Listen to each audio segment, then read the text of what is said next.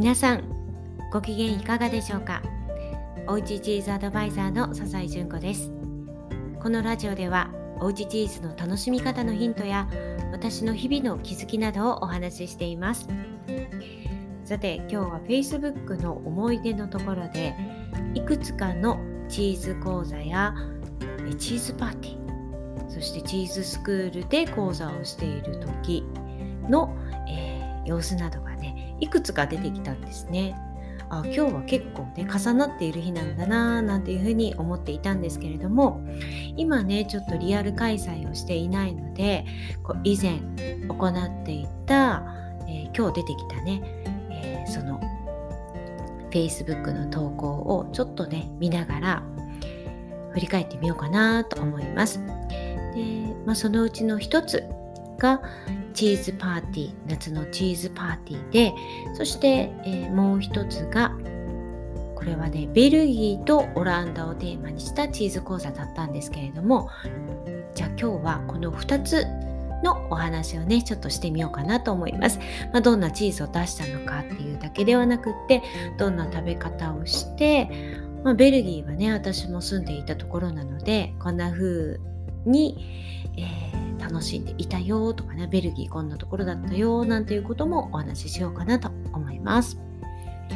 さてまずねチーズパーティーというものなんですけれども親が 失礼しました。えっとね、え我が家で自宅でチーズパーティーっていうのを年に何回か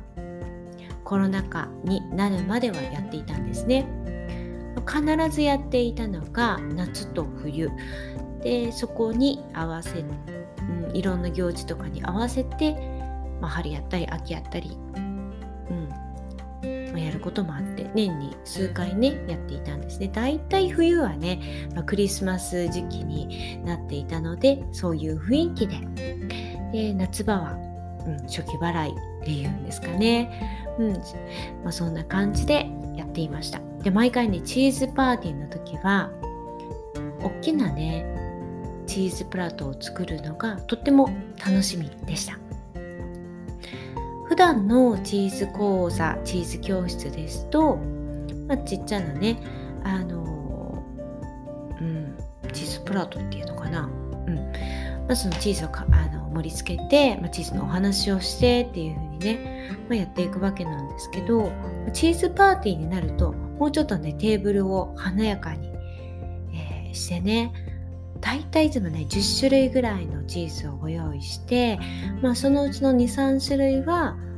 お料理アレンジにしたりとか違った前菜にねしたりとかするんですけれどもうん割とねあの大きなねチーズプラットを作るんですよね。それどういう風にするかな何に盛り付けようかなっていうところからね考えるのが非常に楽しかったんですね。で時にはカウンターにザーッとこう並べて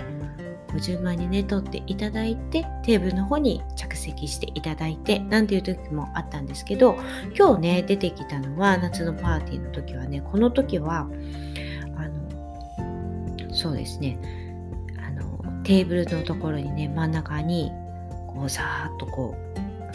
チーズプラトをねいくつか並べるんですけれども一番大きいメインとなるものは直径がこれどれぐらいかな？50センチぐらいかな？なんかね大きなミラーの上に、えー、まあ、アクリルのね、えー、まあ、その専用に作ったものなんですけどね。乗せてチーズをね並べて結構ねあのキラキラしているのとあとチーズとかフルーツがね映り込むのでそれも計算して置いていくんですけどまあね涼しげなんですよね。これね夜にやっちゃうと上にね照明があるので反射してすごく眩しくってねちょっとねあのいけてないんですけど昼間なのでねすごく綺麗だったんですよね。でもねあのミラーに直接やっちゃうとねあの置き直したりするのがなかなか難しいんですよね。なので結構大変なんですけど、うん。まあでも結構喜んでくださったんですよね。すごく綺麗でね、涼しげでミラミラーで盛り付けて、初めて見ましたなんていうふうにね。で、あとは、あの、蜂蜜が私はね、大好きなので、いつもチーズと蜂蜜の組み合わせとかもねご提案しているので、まあ、こちらも一緒に盛り付けたりとかあるいは蜂蜜と何かをこうお料理でねこう出してみたりとか、まあ、そんな風にね、えー、楽しんでいただいたりとかチーズに合わせて23種類のおすすめの蜂蜜で楽しんでいただいたりとかね、まあ、そういったこともしていました。でね、あとはもちろんサラダとかフルーツとかあのチーズをねあの麺に焼いたものとかね。あとはそうだなワインはねその時は皆さんに持ち寄りにしていただいて楽しいんですよね。で毎回ね初めましての人たちが来ても我が家でチーズ講座でもチーズパーティーでもそうなんですけどすっごく仲良くなられてその後ねお友達になっているなんていうことがね非常に多いんですよねこれはねもう私が自慢できることだなっていつも思っていました。はい。でねこの時はねなかったんですけどうんある年はね私のその生徒様でもある方なんですけど、まあ、お茶をずっと長くされていらっしゃる方であのなかなかねそういうご披露する場所がないっておっしゃってたのでじゃあせっかくだったらなんか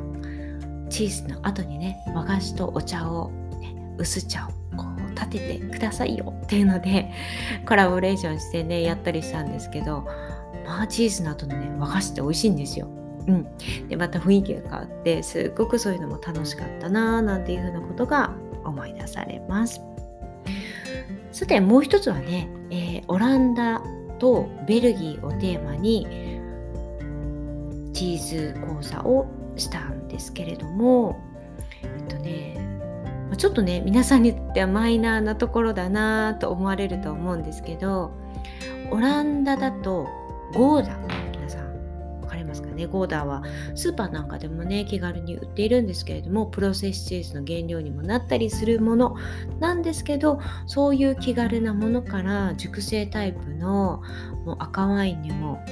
うぴったり合うね。もう本当に濃厚なゴーダまであるんですけどこの時はねオランダのチーズとしてゴーダを若いのとそのもう3年熟成のゴールドスターっていうねうまみがギュギュッとしてるのをご用意してね召し上がっていただいたんですけどうん若いのはもちろんねそのままで食べていただいたり、えー、しつつもね、ベルギーにいた時にセロリ塩っていうのがね結構定番の調味料として売ってたんですね。セロリの香りのするお塩なんですけどだからスープなんかに入れていただいてもいいんですけど周りのねベルギー人の方ってね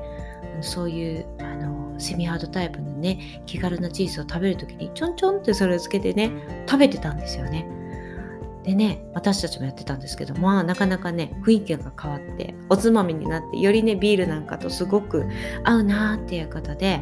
ちょうどねそのセロリ塩もあったのでえ皆さんにそういう感じでね楽しんでいただきましたしもう一つのねそのゴールドスター熟成がギュギュって詰まったのを薄くスライスしてローストビーフに合わせて食べていただいたんですけどこれが美味しかったですね。これはね赤ですね。赤がいいです。うん、チーズは白が合うことの方が多いんですけどこれはね赤がぴったりきましたね。であとねあのベルギーというと、まあ、ビールがとっても有名でシメイビールなんていうのは皆さんご存知だと思うんですけどそのシメイで洗ったね、あのチーズなんていうのもあってその名も使命なんですけどあのこれもねタイプがいくつかあるんですがその食べ比べをしていただいたりとかあのじゃがいもなんかにね乗せてとろっと焼いていただいてラクレットみたいにして食べるのもめちゃくちゃ美味しいんですよね。うん、あとはそうですねこちらではシコンっていう風に言ってたんですけどこっちではチコリとかなんだろうアンディーブとかこっち日本ではどっちの方を言うんだろう？チコリかな？うん。であちらではねシコンって呼んでたんですけどもうそれをねすっごくよく食べるんですよね。ハムとグラタンにするっていうのが定番なんですけど、まあ、この時はねブルーチーズと、えー、豚肉をカリカリって焼いたのとくるみと胡椒と合わせたのをね乗せて前菜にして、え召し上がっていただきました。ね、なんかこんな感じでねあの Facebook の思い出を見ながらねあこんなのやったなあこれ美味しいよねまたやりたいななんていうふうにね今日はね振り返ってみました。はい皆さんいかがでしたでしょうかまたね、ぜひリアル開催もしたいなと思っているので、はい、また落ち着いたらね、皆さん集まっていただきたいなと思います。では、もしね、食べ方なんか参考になれば嬉しいなと思います。では、また明日お会いしましょう。